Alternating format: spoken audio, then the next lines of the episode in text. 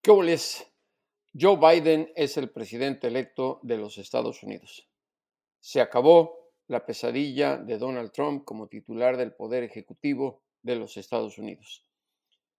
El mandato que recibe Biden como el próximo presidente a partir del 20 de enero del año que viene es resarcir esta división racial que hay en los Estados Unidos, restablecer a la economía y seguir combatiendo con el mandato de los científicos y epidemiólogos la pandemia de COVID-19. Por primera vez en la historia de los Estados Unidos habrá una mujer en la vicepresidencia. No solo eso, Kamala Harris es la primera mujer afroamericana en llegar a un puesto en el Poder Ejecutivo de la Unión Americana.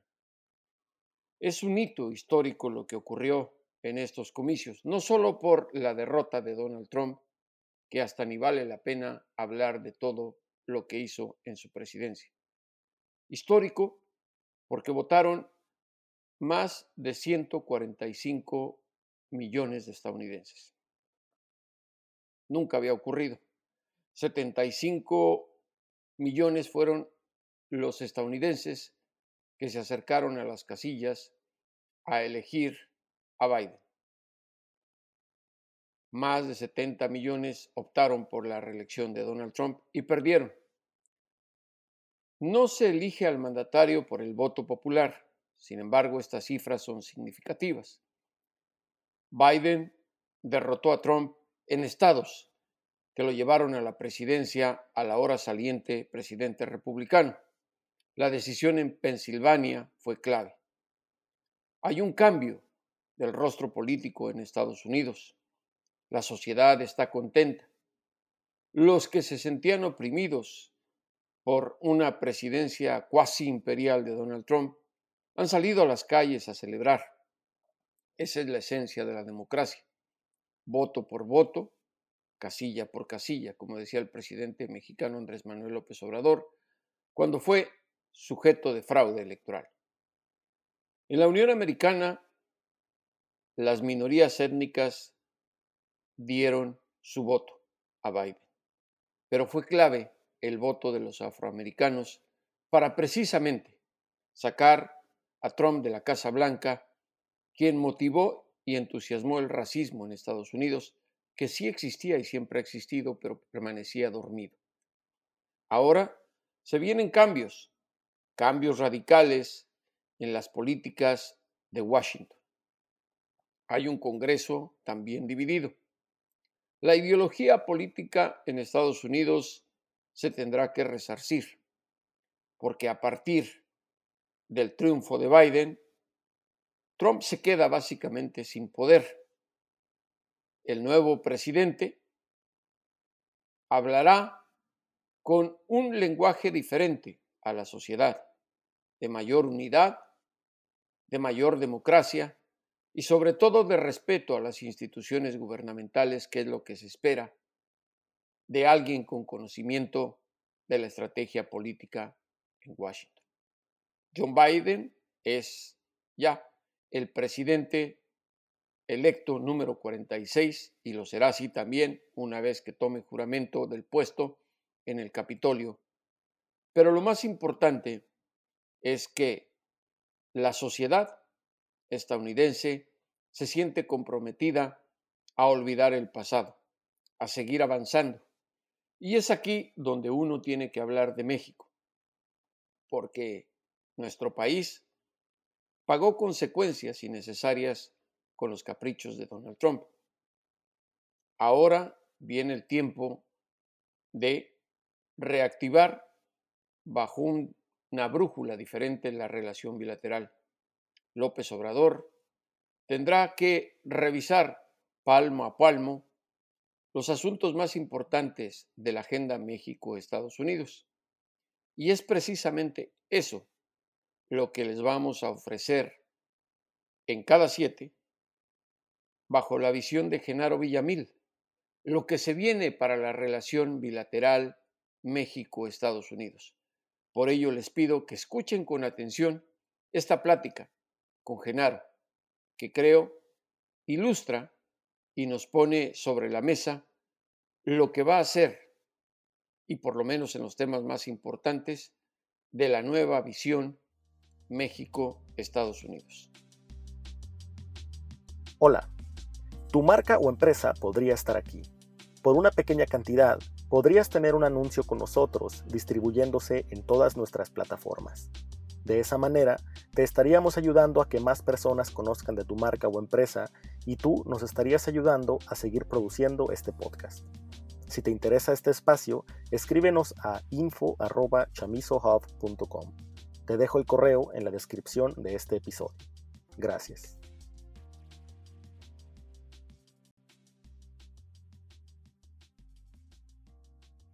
¿Qué Bienvenidos nuevamente a Cada Siete, este programa que ha ido madurando gracias a ustedes y a la información que se está dando en México y en Estados Unidos, sobre todo en este último país que ahora se ha puesto tan interesante. Y creo que por ello es muy importante y oportuno contar con la presencia de Genaro Villamil, amigo, ex colega de la revista Proceso y presidente del Sistema Público de Radio y Difusión. Genaro, muchas gracias por aceptar esta invitación de cada siete. Al contrario, Jesús, un honor y un placer. Gracias también a ti porque pues seguimos aquí colaborándonos mutuamente y eso es muy, muy, muy padre en el, gremio periodístico eh, global. muy bien, Genaro. Mira, eh, creo que esta conversación la podemos iniciar hablando de lo que está ocurriendo en Estados Unidos, sobre todo porque hay un antecedente importante. Eh, el presidente Andrés Manuel López Obrador hizo una visita a Washington el 8 de julio eh, en contra de todo lo que se le aconsejaba, de que podría ser utilizada en la campaña, que Donald Trump, al haber presentado una postura electoral con la que estigmatizó a todos los mexicanos, podría ser contraproducente para eh, pues, el pensar de los migrantes mexicanos considerados como héroes por el envío de remesas. Ahora hay un cambio de rostro político en Estados Unidos. Se viene una etapa de reparación de daño, posiblemente en el discurso, porque al final de cuentas sabemos que es más importante la relación bilateral que los choques políticos. ¿Cómo ves este futuro tan inmediato que tenemos al frente? Creo que las relaciones México-Estados Unidos, Jesús, eh, ya creo que durante muchos años hemos visto que no se pueden personalizar, que son relaciones mucho más allá de la química o del buen trato que puedan tener dos presidentes. Y si hay un relevo en la Casa Blanca de partido y de personaje, a final de cuentas los instrumentos institucionales o jurídicos que van a guiar esta relación son tan fuertes y tan importantes para ambos como es el TEMEC. El TEMEC no es un asunto de Donald Trump, es un asunto de Estado, es decir, es un asunto que le conviene a Estados Unidos y que le conviene, por supuesto, a México.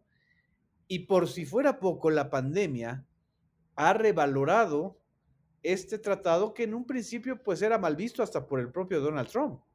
Es más, Donald Trump inició su campaña con eso, diciendo que Estados Unidos había sido víctima de, de México, imagínense, eh, de, que, de, que México, de que México se había aprovechado más del tratado que Estados Unidos.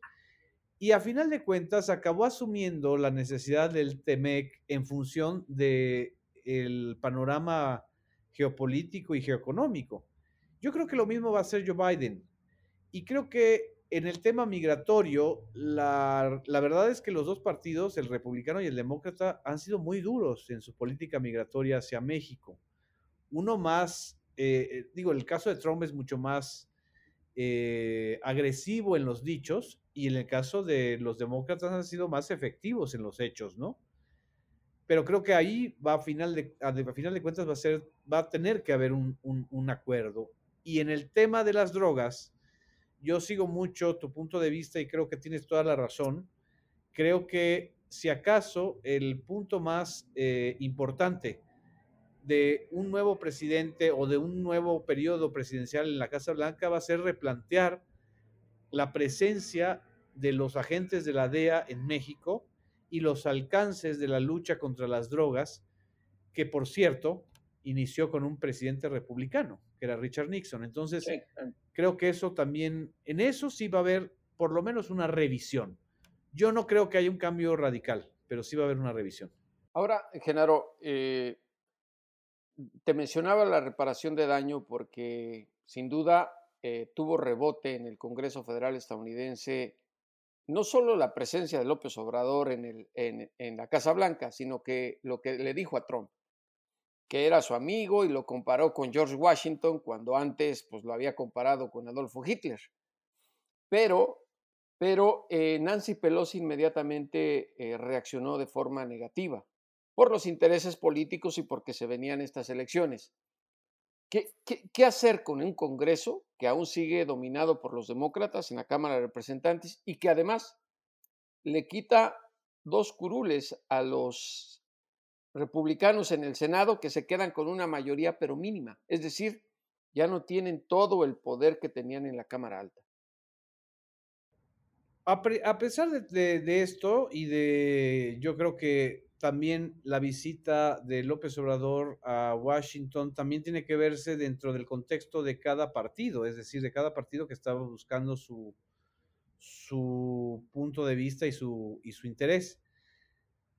Creo que va a ser necesario reactivar de una manera mucho más sistemática y profesional y, y directa la relación con el Congreso norteamericano creo que la experiencia de Jesús Seade y de otros funcionarios mexicanos de este gobierno en las negociaciones con el Congreso, hay que revisarlas y hay que replantear. A final de cuentas, también la exigencia de los demócratas de que los salarios en México se aumentaran para que ellos pudieran aprobar en general el TEMEC, eh, a final de cuentas se aprobó. Yo creo que el tema más delicado y más importante va a ser esta tentación de los sectores sindicales vinculados al Partido Demócrata por incidir en la vida sindical y en la vida eh, laboral mexicana.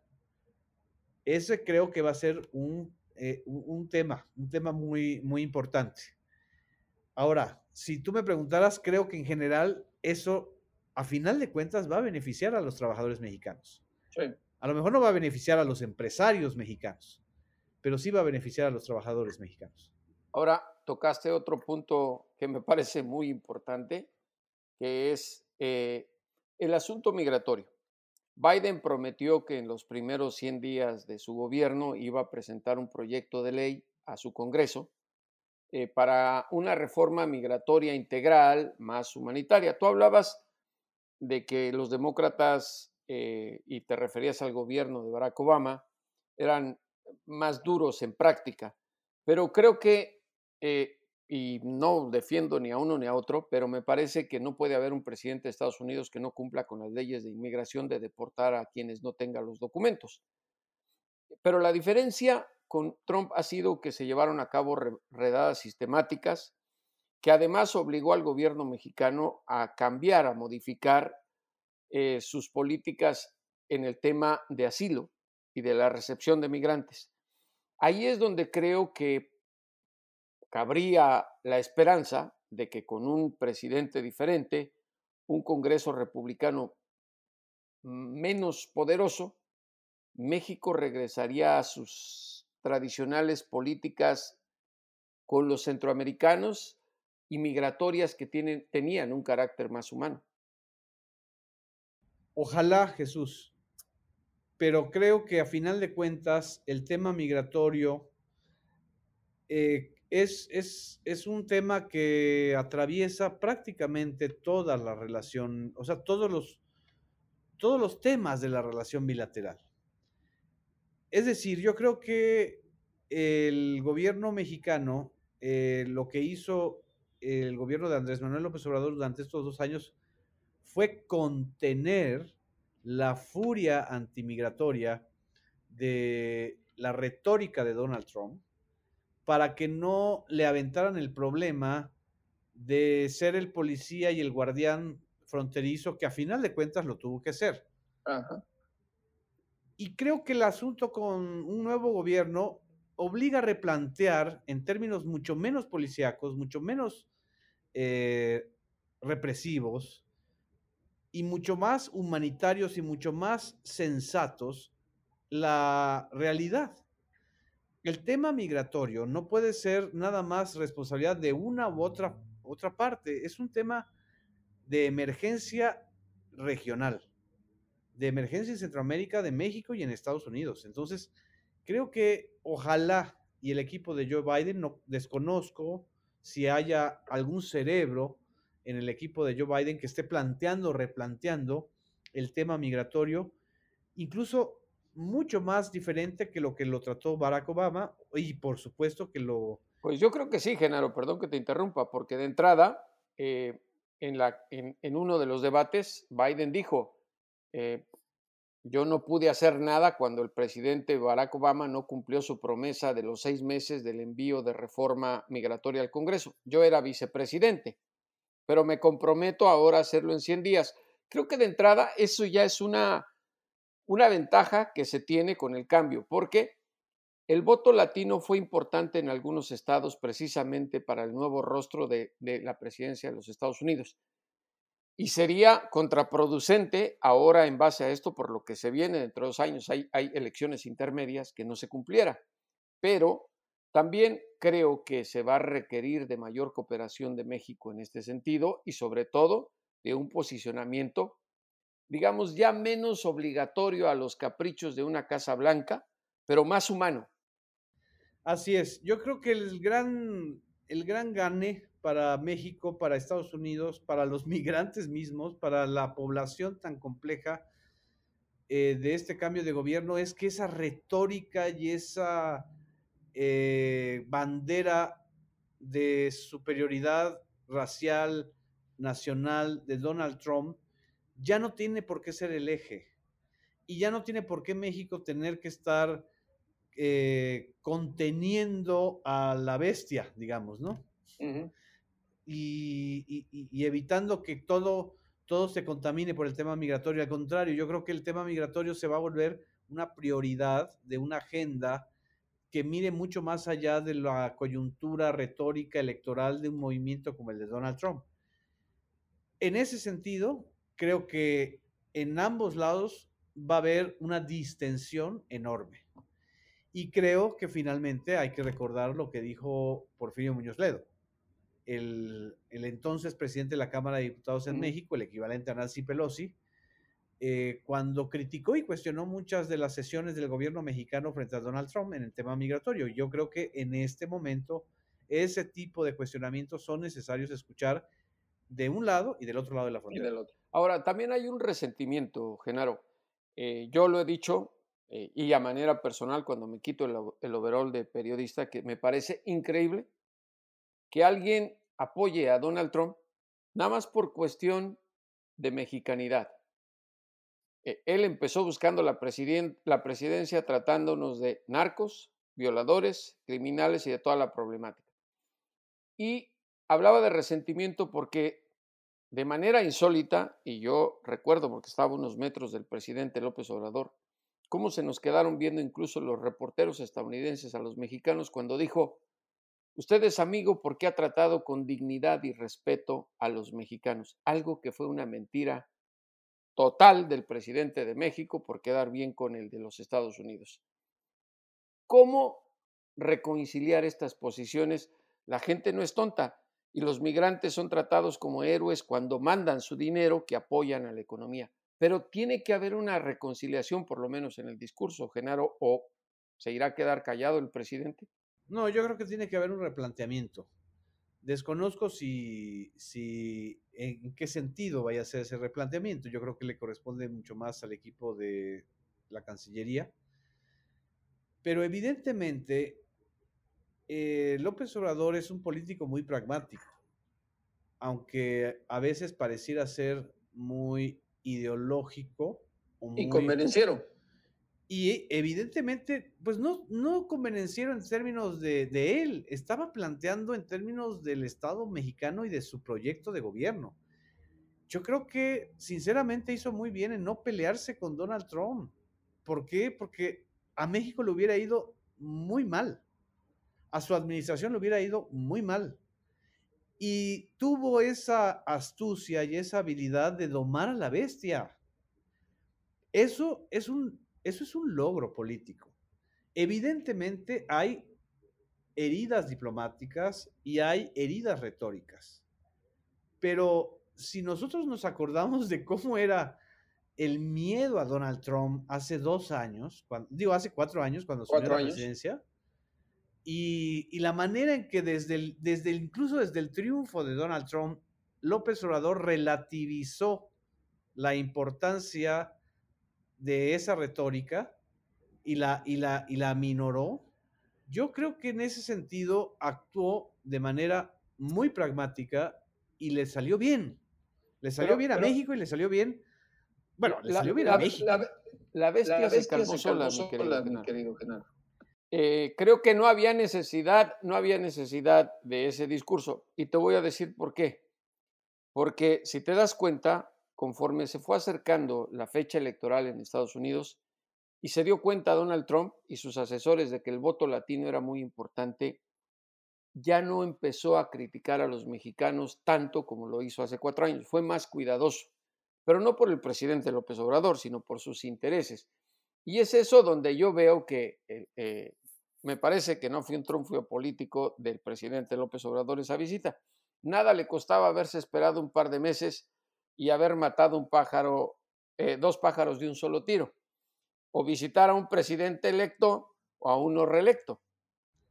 Bueno, eh, yo creo que ahí diferimos en, una, en un punto de vista, pero a final de cuentas creo que coincidimos, eh, mi querido Jesús, en que el tema migratorio tiene que ser una prioridad, pero ya lejos de la retórica trompiana, de la retórica aislacionista, y también de la retórica defensiva. Tiene que ser un proyecto, ahora sí que se integre a un proyecto de bloque regional. No es posible que sigamos con un modelo de integración económica y, e ignoremos el tema migratorio. Sin duda. Ahora, yo creo que ahí, ahí es donde hay que avanzar. Ahora, el otro tema de seguridad que en estos momentos es muy importante.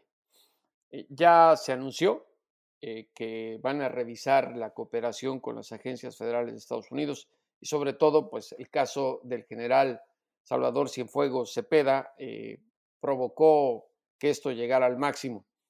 Pero hay una cosa que la presidencia ya ha tratado de aclarar, pero no le queda muy preciso a la sociedad, porque he visto en las redes sociales, hablan de que con Biden va a quedar en libertad Genaro García Luna y que se van a arreglar con todos los demás narcos, que es una mentira y tú lo sabes.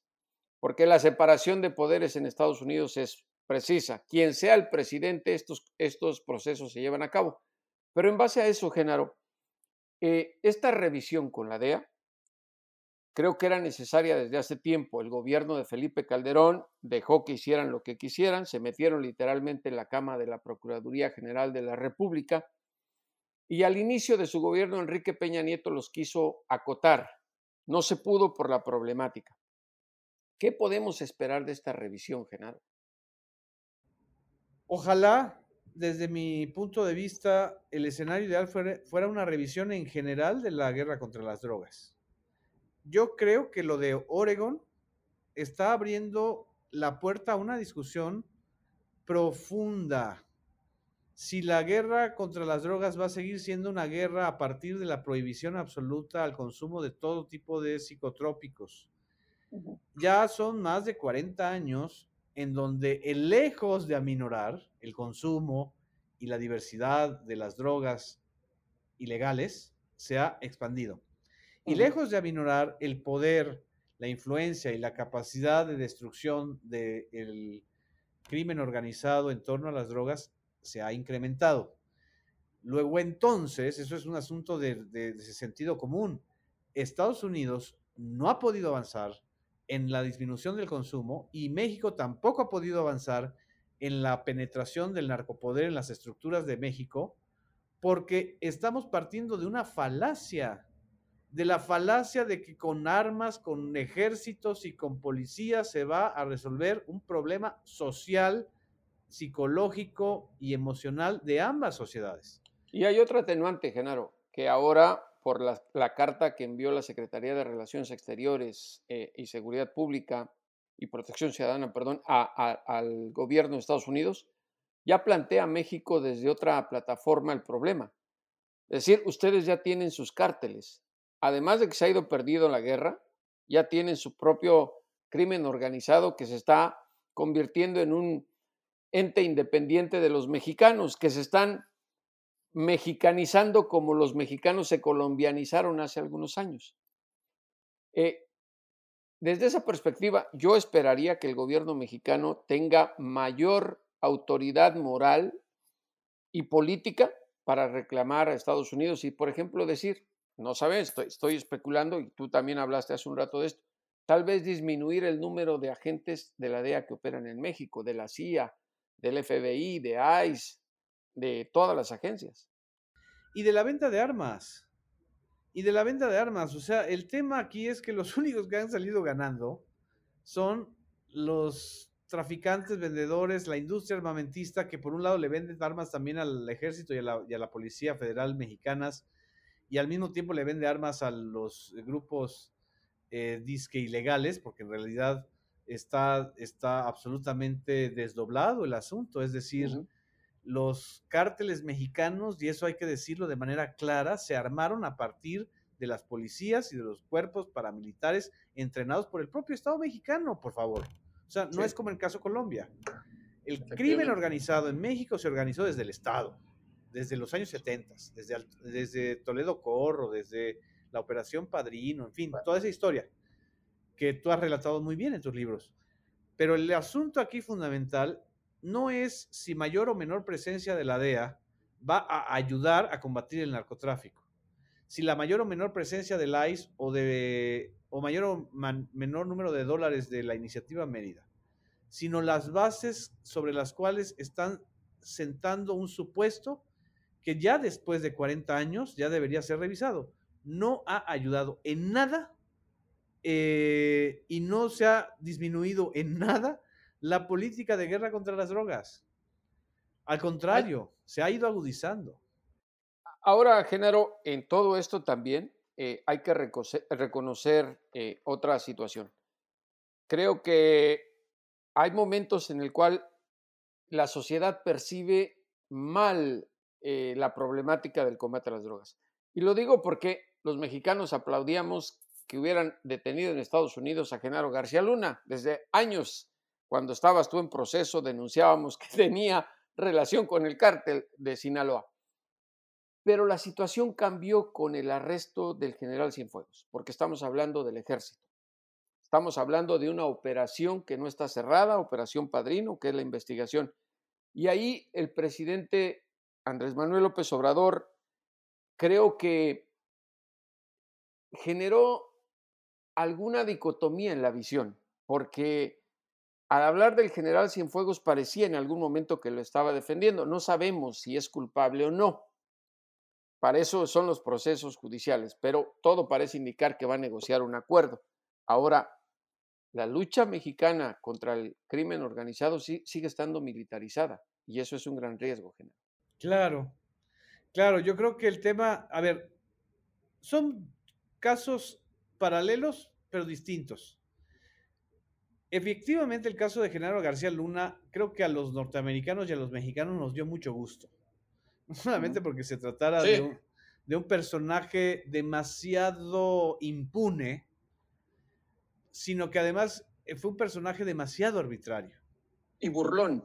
Y burlón y, y, mamón y, y amenazante.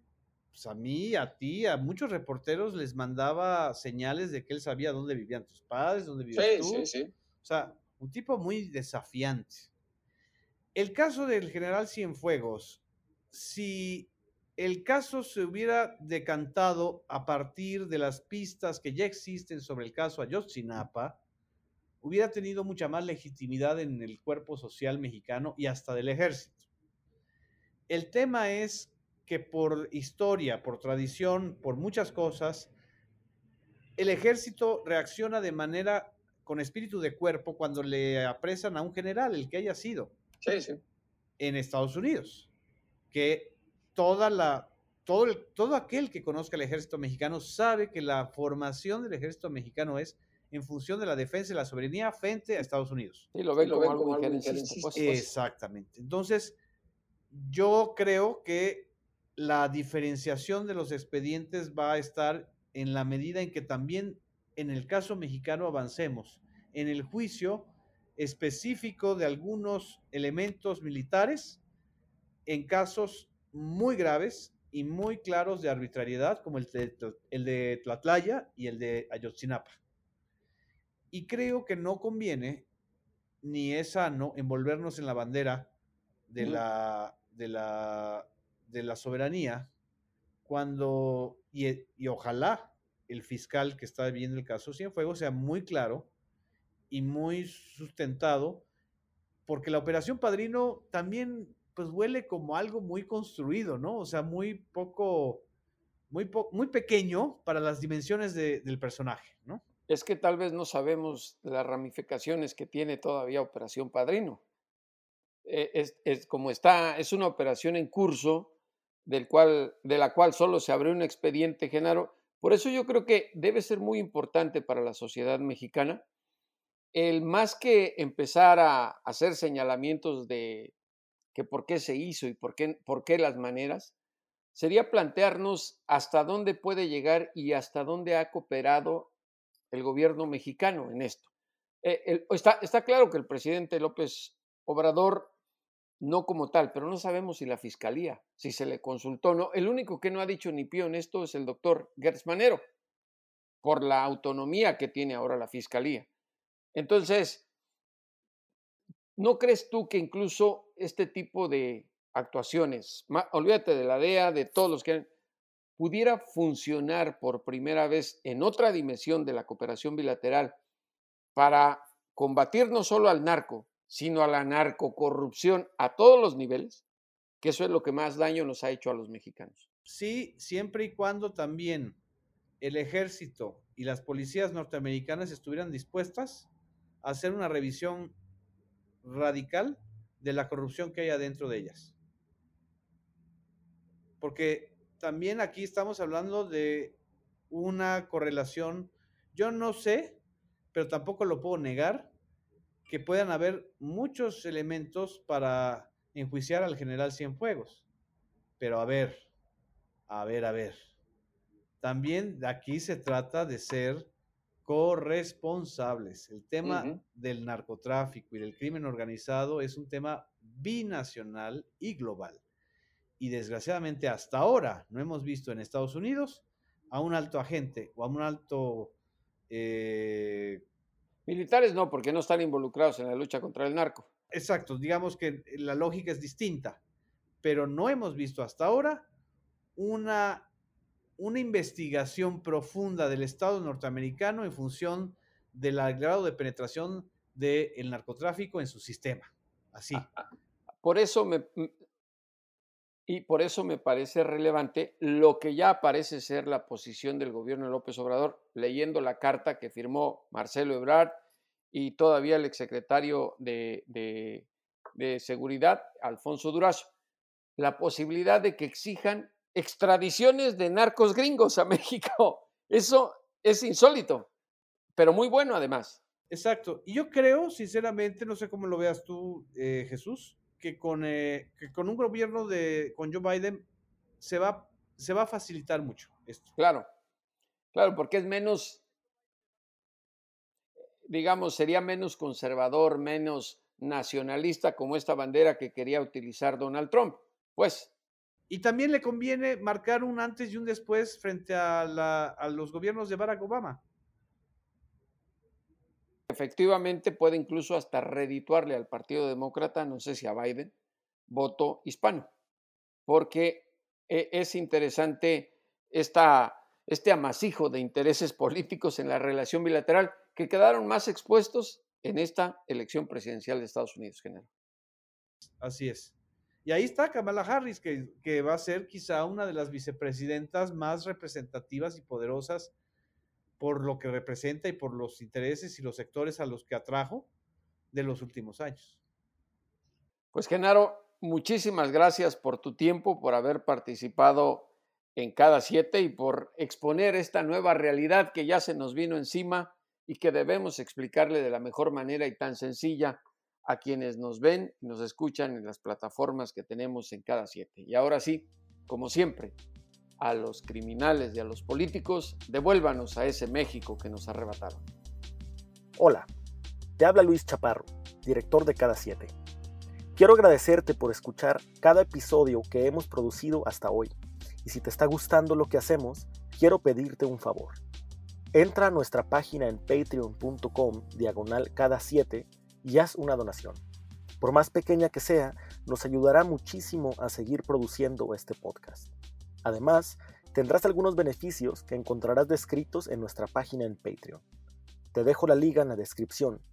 Muchas, muchas gracias.